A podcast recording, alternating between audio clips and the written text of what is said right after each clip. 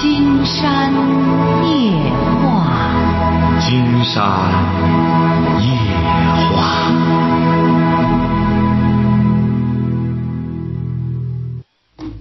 晚上好，听众朋友，我是您的朋友金山，很高兴和朋友们相会在午夜。马上接我们朋友电话哈。喂，您好，这位朋友。我先介绍一下我的情况。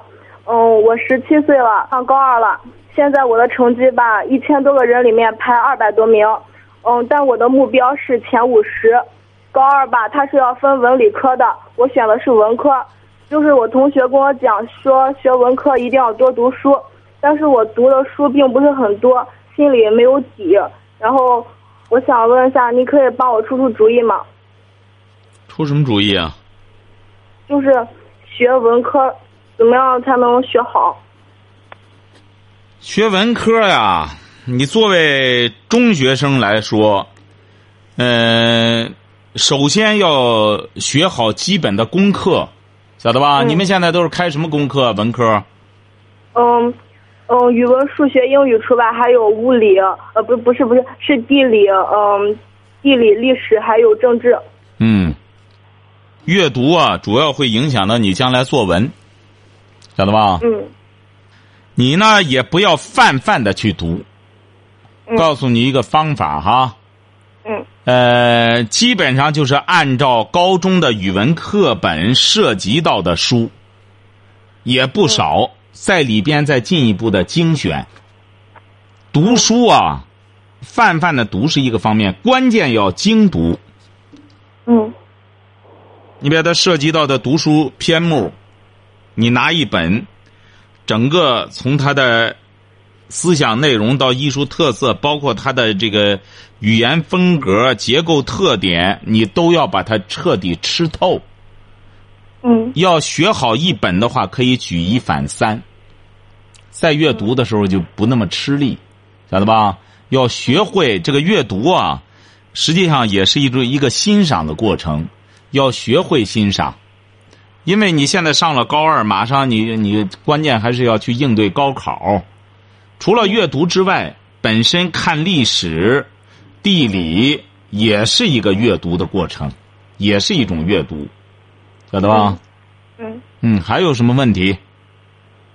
就是，嗯，学语文方面，嗯，也是跟阅读有非常大的联系嘛。那当然，你学语文，它本身它除了教你句式之外，呃，这个分析，他不是你们有不是有欣赏吗？嗯是不是啊？这些你就首先，金山刚才的意思，先把学校要求的功课做好的基础之上，精读你语文课本涉及到的书籍。嗯哎，还有什么问题？嗯嗯，这样的话就没了，谢谢你啊。哎，好嘞，好，再见。喂，你好，这位朋友，哎哎，你好，金山老师。哎，我们聊点什么？哎，金山老师你好。嗯这个么个现在就是俺这个哥们儿吧，就是俺老爸，啊，就是俺老爸吧，关系弄好。今天下午呢，他给我弄成堆儿了，怎么着拉了一下午了？拉一下午，他就说这个么个他他媳妇和他妈根本就弄不成堆儿，就是弄成堆儿就开始打，弄成堆儿就开始打，就是坐一块儿吃饭，就是吃着吃着饭就能抬起杠来，就是为了一句话就能，就是今天晚上为了一句话，他俩能把桌子都掀了。啊，不行的话就干脆分开住吧。分开住啊，啊。分开住吧。你接近他他现在关他现在关键是分开住了，他一个月儿他他爸他妈那就少见面，少见面，就是尽可能的避免见面就是他妈过生日这玩意儿，他的儿媳妇么的都得起啊。啊。过生日给你这老八说清楚了，给他老婆讲清楚了。过生日就这一会儿的功夫，你作为晚辈，别和老人呛呛。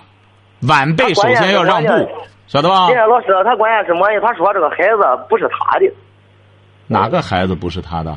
就是俺老爸他说这孩子不是他的。那这就是另外一个性质的问题哈。实在觉得不是他的，可以他说这个孩子是他爹的，那么啊他？哎呀，这弄的这个这个事儿太乱了，现在。啊，那成啊，实在不成的话，可以去做 DNA，或者说，他他为什么怀疑这个孩子是他父亲的呢？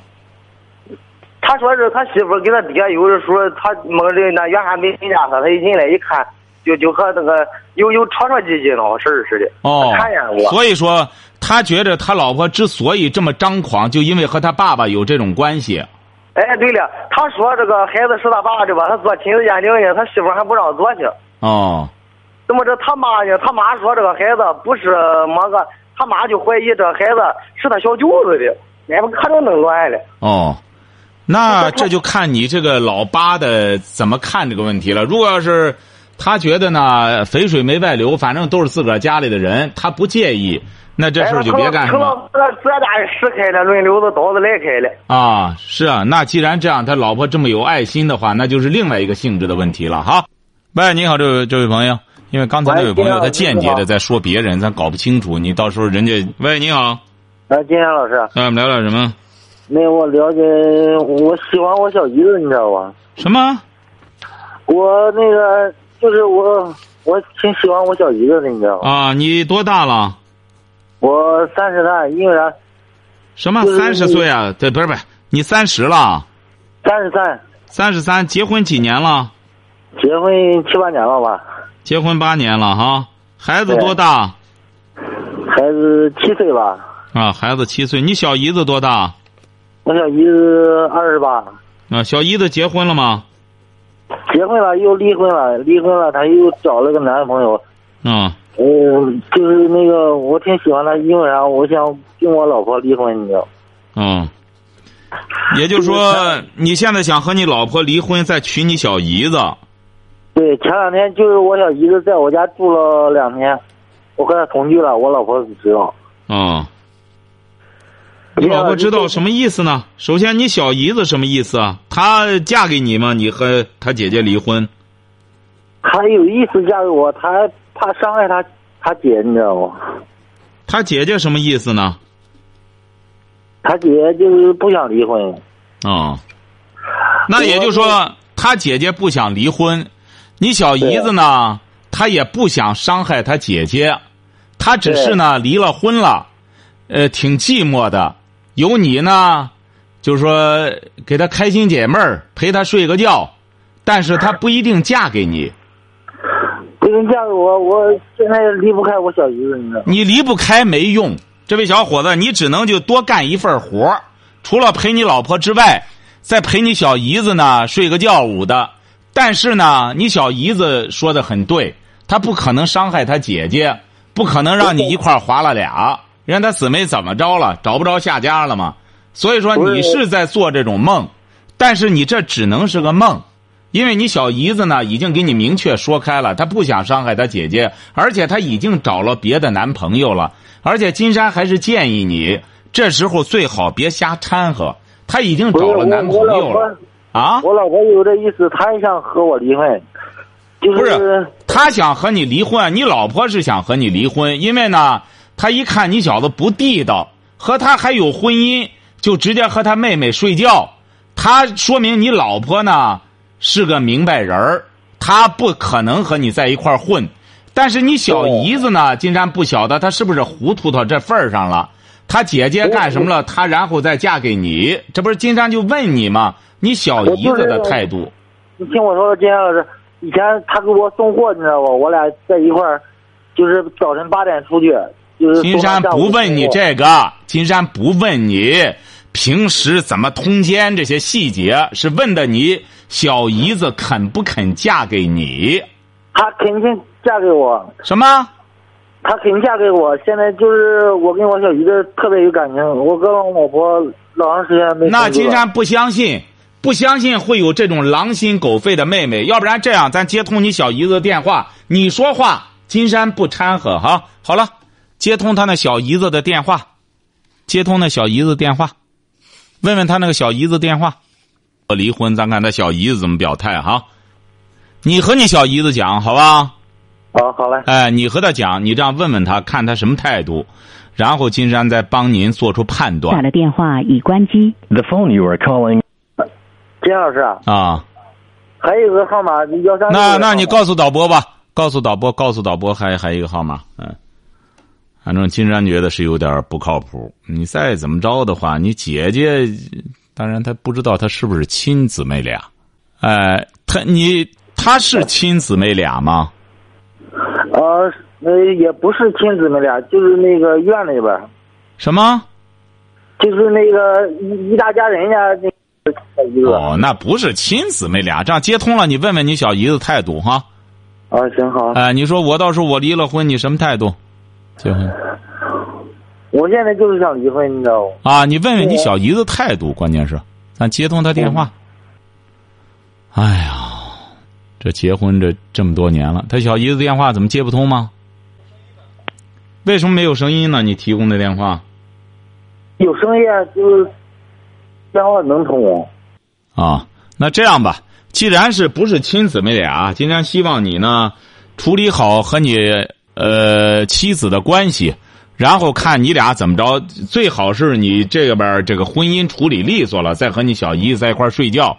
你要不然的话，现在我小姨子都怀孕了。你听着哈，你要不然的话，要是你老婆一旦追究起来，你会属于过错方，晓得吧？你过错方了之后，你老婆、你小姨子肚子里的孩子就是铁证。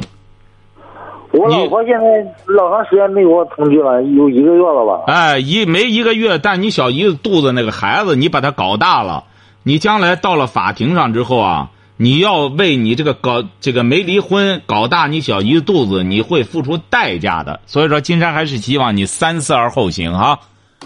所以说，咱不能说一高兴了，跟着跟着这这腰带走。金山讲了，得跟着脑袋走。哎，你好，啊，金山老师啊，哎，我们聊点什么？啊我是梁山的一个观众，我没文化，我给你反映个事儿哈。说吧。再一个啥，我，人家一个男孩俺今个闹离婚，我退休了，他今个一一月给我要两千块钱，不给他不愿意，我谁给你要？听不明白你说的话，谁给你要两千块钱？呃，儿媳妇要，儿媳妇要甭给他就成，你不给他那个闹，闹也不给，越闹越不给，哎呀，晓得吧？儿媳妇跟你要得着吗？你儿子怎么不要呢？我我我没文化，我听你节目听好几年，我不是，听着听着，你多大岁数了？我现在将退休，六十二了。你你儿媳妇为什么要给你要这个钱？是不是里头有什么事儿啊？别的没事，他嫌我不看孩子，他要了这两千块钱，叫他娘看孩子，这两千块钱给他娘，他是东平，东平武装的。嗯，你儿什么态度？俺儿我他知道我困难，他结婚和俺我是单身呀，他妈已经来了死了，今年六年了。你儿子什么态度？我儿子来说他也没法，你不给就成了，给他讲没钱。你没钱，他不认要离婚，好好今天闹了，他上东平武装了。哎呦，您说这位先生，你让金山怎么？您说您弱到这个份儿上，你儿就这么一个，就这么样一弄就离婚，不行就给他俩钱儿吧，为了看孩子多大呀？他一生这三个月。行啊，给他俩钱儿吧。你要能给他谈谈，不行的话，两千改一千，说两千改一千，给他俩息事宁人吧，哈，破财免灾吧，哈，别再折腾我这给他了。，我这给他二百，他嫌少。二百不行，再加二百，不行再加二百，晓得了吧？哎，连空调我给他花四千一买的，啥都呃吃的喝的都经我给他买，还不行的还。那你已经你已经破了这个例了，一开始就不该一下子出这么大的手。你一开始破这个例之后，你想现在收收不住，你儿媳妇那个胃口已经吊起来了。什么时候她确定已经已经把你的骨髓吸干了，血也吸干了，他就不给你要了。现在他已经采取了一种就是说是敲骨吸髓的方法，晓得他吧？看我退休有这两钱，我是单身没他妈了。他看俺是他想要我的，俺那份工资单，那我我能给他？不给，抓紧时间找个老伴儿吧，哈，找个老伴儿，他们一看就没戏了，哈。我也是个苦人，在家我还种起亩地呢。青山给你出主意了，哈，听就找个老伴儿，听就找个老伴儿。你要不然的话，你和你儿一块儿，让你儿媳妇收拾哈。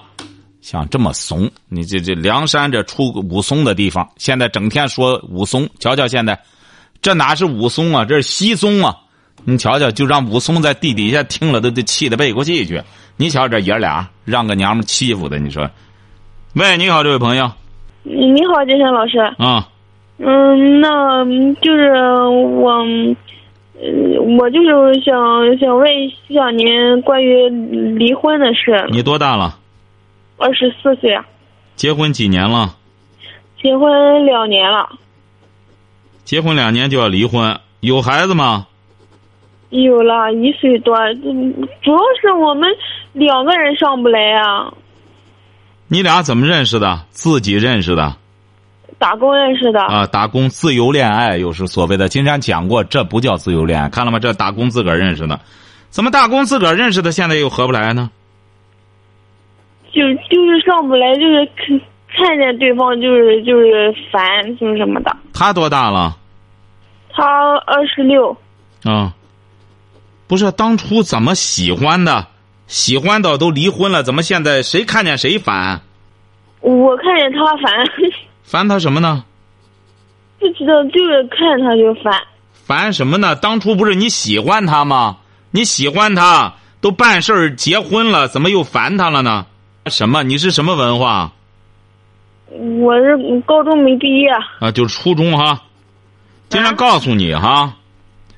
你现在唯一张扬的资本，你知道是什么吗？不知道，不知道。就是你还年轻，你不要拿着自个儿这点儿这个生理资本过分的挥霍。你既然是找了这个人了，而且是是你自个儿找的，你找他的时候你也二十二，你听金山给你讲道理哈。你要现在和他掰了，你再找人你带着个孩子，只能找的会比他更差。你看，你完全由着啊，不带孩子，你不说生孩子了吗？生了孩子，还是在对方那边呢。给对方也是你的哈，你记住了哈。你不但要交抚养费，而且这个孩子会追你一辈子，晓得吧？你休想逃脱责任。你不要认为我生完了给他我没事了。我是我是想那两个人还是共同抚养呀。那当然，你早晚你都得共同抚养，不但共同抚养，孩子要调教不好，将来他会很多麻烦事儿。所以说，你现在呢，你不能说完全跟着你的。两个人，两个人不好了，对孩子也也没有什么好处啊。那你就离吧，你不是要离吗？没人当你啊，离婚是你的自由啊。怎么了？现在？就是就是上不来，那怎么办啊？金山告诉你了，上不来得慢慢的上。你呢？该干活干活去，他该打工打工去。你俩现在说白了，你再找个人也上不来。你只要不是说是，也不是你说因为再找个人再找个人，就是因为两个人过不了。你自己找的，你现在过不了，你就离婚呀？那谁当着你了？我这不是问，这不交给你吗？你这个刚结婚两年，初学乍练。这个家庭啊，他得慢慢的磨合，夫妻啊也得慢慢的磨合。你这里头为什么金山不想展开你这个事儿呢？觉得你两个人吧，那本身就是打工自个儿认识的。你说真是找那共同的语言合得上来吗？你要求的这个，说白了，甭说你俩，他就两个大学毕业生，他未必合得上来。只是他们明白这个道理，既然结婚了，两个人，呃，打伙过日子，有孩子了，尽可能的能凑合着过呢，就凑合着过；要合不上来呢，少说话，把孩子养大。两个人呢，齐心协力。当然，当然了，孩孩子是必须得必须得负责任的。你有什么能力负责任啊？你是干嘛的？你我你你不要认为这个责任啊。不是人人都有这个负责任的能力的。像你现在这样，就因为合不上来，就要离婚，你自己也在犹豫。为什么呢？因为你拿着婚姻太当儿戏了。你要说当初的时候，爸妈强迫你弄到一块儿的，或者当初我十八怎么着？你当初你找他，你也二十二了，你也不是小孩了。你现在你得对你的，起码你比如说你要离婚，竟然不是说反对你离婚。你起码要反思自己的行为。你我我是一个成年人，你看我这样结婚，现在孩子都这样了，我现在要离婚，那我究竟哪儿出问题了呢？呃，究竟是什么问题、什么原因导致我这样？起码不要在我第二次婚姻中再出现这种问题。所以说，你现在需要反思的是这个。金山刚才告诉你一个，干嘛？你要说什么？究竟？要么你说说完了，金山再说。嗯，就就是两个人一见面就就烦，就上不来，嗯，心里就是很烦很烦的。那要不然就离婚吧，离吧。反正离婚现在现在是呃遇到什么问题了？离婚？嗯啊，离婚遇到什么问题了？还没还没离呢，就是现在在协议呢，那是。啊，干嘛？你现在要给金山问金山什么呀？你没别的话，这玩意儿吃冰棍拉冰棍没话。金山最怵的就是这个，哎，烦又没别的，又不会表述，有什么问题说？没有什么问题，就是想让你给我出个主意什么。出什么主意呢？起码是出什么主意啊？嗯就是说离婚，出什么主意啊？嗯你看，你让金山出什么主意？成，出主意，你看嗯，连句话都不会说，还要什么什么烦？你当然烦呀！你茶壶里煮饺子倒不出来，你又没有这种语言表达能力，你能不烦吗？那边指定也是个闷兜蜜，两个闷罐子凑一块，还还想来来玩潇洒，能不能不能不吵干仗吗？你关键现在就说怎么着，眼高手低，光胡琢磨，看着人家电视剧啊，那大学生谈的挺好，也挺浪漫，也挺潇洒。问题你俩能行吗？他两个半拉文盲，关键是你浪漫不起来。你俩竟然还是那意思，不，你一说这个情况，金山觉着没问题，你的婚姻不适宜离婚。金山是干什么的？就是一看你这个病一来了，不用再看，一看就是不不需要离婚，不需要开药，你还非得要离婚？离婚只能是自找倒霉。你俩现在静下来，好好商量一下。咱孩子一岁多了，咱看看咱怎么着呢？要是咱没话，咱以后少说话，咱都出去挣钱去。咱俩呢，干脆都都不招人待见。现在呢，咱先去干活，呃，隔上一段再见个面看看是不是小别胜新婚啊？尝试一下，先别琢磨离婚的事儿。刚结婚两年，你这就金山讲了，最无能的方法就是刚结婚离婚吧，离婚再结婚再离吧，那会成为习惯性的、习惯性的流产，就是和习惯性流产一样的离婚。他就是离了结，结了离，离了结，结了离，因为他只要有问题离吧。哎，这两个人一好一抱有感觉了，结吧，他不成了习惯性的离婚、习惯性的结婚了吗？所以说，静下来好好考虑考虑哈。好了，这个根本没话，你根本就进。喂，你好，啊，你好，金山老师吗？哎，我们聊聊什么？嗯，聊聊婚姻的问题。你多大了？我今年三十二，结婚七年了。哦，怎么了？我老公比我小三岁。嗯嗯，我俩我俩认识是介绍的。嗯嗯，结合的婚姻应该是大部分是为了我妈妈吧。妈妈从小就，我从小的时候，我妈就有病，病弱在床，姐妹三个，我最小。因为照顾爸妈吧，我就打算嗯嫁在嫁在附近呢，因为以后好照应他。不是你现在婚姻究竟遇到什么问题了？我想我想离婚呀、不是你婚姻婚姻遇到什么问题了？因为现在我们两个没有感情，没感情什么意思？不是孩子都三岁了，没感情什么意思呢？孩子六周岁半了，结婚七年多了啊。啊，这不是你你你你理解的什么什么叫感情？你先定义一下，你是什么文化我是中专，他呢我我老公是初中。啊？初中哈？那你理解的一个初中一个中专，你理解的感情是什么？你说没感情，感情是什么？你这个定义，因为每个人的感情的定义都不一样。你说你的，因为你这个感情已经涉及到你俩要离婚了，金山就要让你先定义你的定义你的感情，你你所说的感情是什么？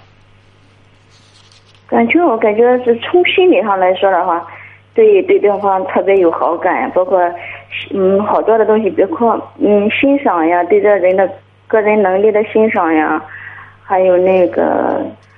你为什么不欣赏他？他怎么了？他怎么了一开始一开始的时候刚接触的时候，因为他是当兵的嘛，我感觉这一块应该是没问题的。后期后期慢慢处在一起，感觉到他就像一个小小大男孩一样那感觉。那当然，人家比你小三岁，当然就小啊。人小还是过错吗？人找你的时候就小啊。是没有过错，但处在一块儿的时候，凡事都让我操心，我感觉，凡事都让我操心。你这个婚姻啊，你这个婚姻没问题哈。你说的这个感情呢，金山觉得，呃，不对。你现在要追求这种感情的话，呃，你永远追不到。为什么金山这样讲呢？你说的这个感情是在谈恋爱的时候可以，谈恋爱的时候呢，两个人相互的，就是这这，呃，男欢女爱的挺高兴。你现在结了婚，孩子都六岁了，你们现在更重要的考虑的是怎么把这个家庭维持好，都谈不上经营了。金山有的时候觉得这个经营吧，也可以，但说维持可能更更更更更贴切一些。就是说维怎么维持这个家庭，然后给孩子一个比较好的环境生存。你俩呢，呃，因为婚姻就是这样。婚姻呢，本来它就是一种这个两性关系。如果要是真正追求两性关系的话，它会进入一个误区，因为两性关系，男性对男性而言就是喜新厌旧。你要是以一种家庭结构的话，他就是不断的要有新的希望。新的希望在哪里呢？就是要把孩子教育好，把孩子教育好，把你们两个人的所有的优点都能够传给孩子，让孩子接受良好的教育，使你们对未来充满希望。所以说，这就是家庭的家庭的意义。现在现在为什么就是我我我头一胎是姑娘，现在面临着要第二胎，嗯，就是彼此对彼此没有感觉。哎呦，生二胎的话，这是也是一个疙瘩解不开。你要有感觉才麻烦呢。经常告诉你，要再找个男的有感觉的话，早晚还会没感觉。没感觉是绝对的，有感觉只是相对的。这就是人类繁衍的原因所在。哎，人需要交配了，都很有感觉。哎，生孩子那一会儿很高兴，胡言乱语，我爱你一一万年，我爱你一万年。但长了之后，必然趋于平淡。面对的是这人更多的是面对的是一种平平淡淡的日子。所以说你现在啊，为什么会没感觉？就是你老想在彼此身上挖感觉。按道理讲，感觉的话，首先自己得有感觉。一个人自己首先得活得有滋有味儿，是一个充满情趣的人。哎呀，我自己一个人在屋里，简直我自个儿在那坐着就，呃，忍俊不止，我就觉得很有意思，活得很有很有味道。现在很多人的问题出在哪里呢？他就活腻歪了，他活得很腻歪，老想在老公或者老婆身上找点感觉。那边呢，也说白了，满脑门子官司，两个人凑一块都觉得挺烦。实际上，最终还是出在两个人彼此自身的身上。你要一个人很有情趣的一个人的话，大家见他都会觉得很有情趣，就好像春晚一样。为什么换来换去要换冯小刚和赵本山？就是因为在这之前的时候，很多导演倒来倒去，反正应该说也不错，但是倒来倒去总是这大家还是觉得不满意。哎，没办法了，就换冯小刚和赵本山。那冯小刚、赵本山也不是说和大家关系都特别好，整天给大家倒茶喝、分钱，也不是这样，就是因为他们拍的电影、他们演的小品很有意思，大家就觉得，哎呦，他俩很有情趣，让他俩来弄吧，他俩肯定会弄得很有意思。夫妻之间，金山也是讲给大家听的哈，夫妻之间一定要记住了。当彼此责备的时候，说明彼此已经都有问题了，都有问题，都很乏味，而都把这个责任推向对方了。你这个婚姻，金山直白的告诉你，也没问题。你要离婚之后，你不相信，你走着瞧，这位小姐哈。你要离婚之后，你再婚的话，只会比你现在的问题更多、更复杂。即使你现在有自己相爱的人，你不相信，你试试，因为你现在婚姻没有问题。因为你所追求的那种情趣和上面那位小小女孩和上面上面那位女孩一样，都是眼高手低，看到现在很多电视剧，看到别人的生活，就想和人家攀比。人不能和别人攀比。因为北京人，今天刚写了一个博客，也说北京人为什么说北京人呃很很很很很少很很少，就是看到金山接触的很多北京人，他们都不累。为什么不累？也不是说绝对的哈。为什么不累呢？就是人家很多人能自得其乐，自娱自乐，自自我感觉就特别好。金山讲过，人这种。呃，是那这人那种是什么最好的感觉？就是自我感觉良好，这是最最高的境界。所以说，我们现在很多人吧，自我感觉不好，老想找一个人转嫁。我我主要是跟那个和他处起来特别累啊，什么都。你本身就累，你本身就累，你就不是个轻快活所以说。你和他也累，因为你俩本身也涉及到文化的问题，你俩本身都没多少文化，在社会上相处也是说白了也很腻歪，也很也也也也秀，也发秀，和别人也不流畅。现在社会啊，这位小姐经常告诉你们最根本的原因，你知道是在哪里吗？你俩最根本的原因在哪里吗？在哪里？你觉得问题在哪里？经常告诉你吧，文化。我们现在啊，有很多人啊，这个文化呢，当然包括技能。你比如为什么很多过去的时候，一些技师，金山讲过，《莫斯科不相信眼泪》，这是前苏联拍的个电影，上世纪三十年代拍的个电影。为什么这个电影一直很好？他那个时候，前苏联人已经在教育苏联人那。那个为什么金山给您鞠这个？呃，为什么给您说这个《莫斯科不相信眼泪》里边这个呢？这个里边这个最有魅力的一个男人，一个被一个女厂长看上的一个男人，就是个中专毕业，晓得吧？嗯。而人家那个中专毕业，他为什么会引起一个女厂长？哎呦，在前苏联，一个女厂长不得了，是很有身份、很有地位的人啊。所以说他为什么会那么多教授追他，包括电视台的导演追他，他都不感兴趣。他欣赏这个中专毕业的技工，就是因为这个技工有一双非常灵巧的手，而且这个技工对自己这双手自我欣赏，非常欣赏，那种自得其乐的感觉，也使这个女厂长深受感动，很欣赏。觉得会分享一份快乐在他那儿，所以说最终这个女厂长才貌双全的女厂长，最终嫁给了这个这个技工。所以说，这个人啊要记住了，你和前面那位小姐问题相似，呃，不要拿着离婚，不要把离婚当成解决问题的唯一方式。希望你们俩先冷静一下。消化一下金山今天给你讲的这个，金山今天给你讲的这个，你一时半会儿消化不了，回过头去再听重听，反反复复的听，晓得吧？还有什么问题说？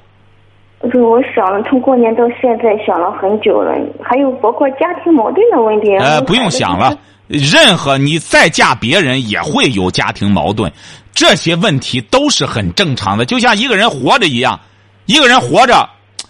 哎呀，我现在有点活够了，为什么老感冒？你这而且是这这这这浑身不舒服，那就死吗？那也不能死啊，那得怎么着呢？那就得有病治病。还有一个问题，我的女儿也不爱吃饭，我你看，你这一切问题都是你当妈的问题。你想这这个靠这个来呃离婚能解决问题吗？你离婚，你女儿就更不爱吃饭了。金山老师不爱吃饭，这也靠遗传的。你这个我老公遗传的，他这个东西也再遗传一部分的。我很尽心的这，哎呦，胡搅蛮缠嘛，怎么不爱吃饭还成你老公遗传了呢？这他他也特别很瘦的，很瘦小的那种，嗯，肯定也有点关联的，我感觉。金山告诉你哈，金山直言不讳的，你不要介意。你这种你这种想法就很愚昧。金山直言不讳的讲哈，希望你也看点育儿的基本的常识，然后呢，给孩子建立一种正常的健康的生活方式，带着孩子正常运动，给孩子建立一种健健康生活表，然后呢，你也身体力行。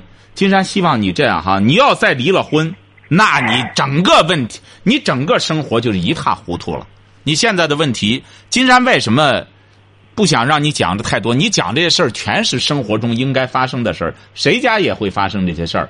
有了问题就会不断的解决，不断的解决，慢慢的就会成为一个称职的母亲。所以说，你这个婚不能离哈，记住了哈。你要离婚，你就是一种愚蠢的选择。听金山的，绝对没错。好，今天晚上金山就和朋友们聊到这儿，感谢听众朋友的陪伴，祝您阖家欢乐，万事如意。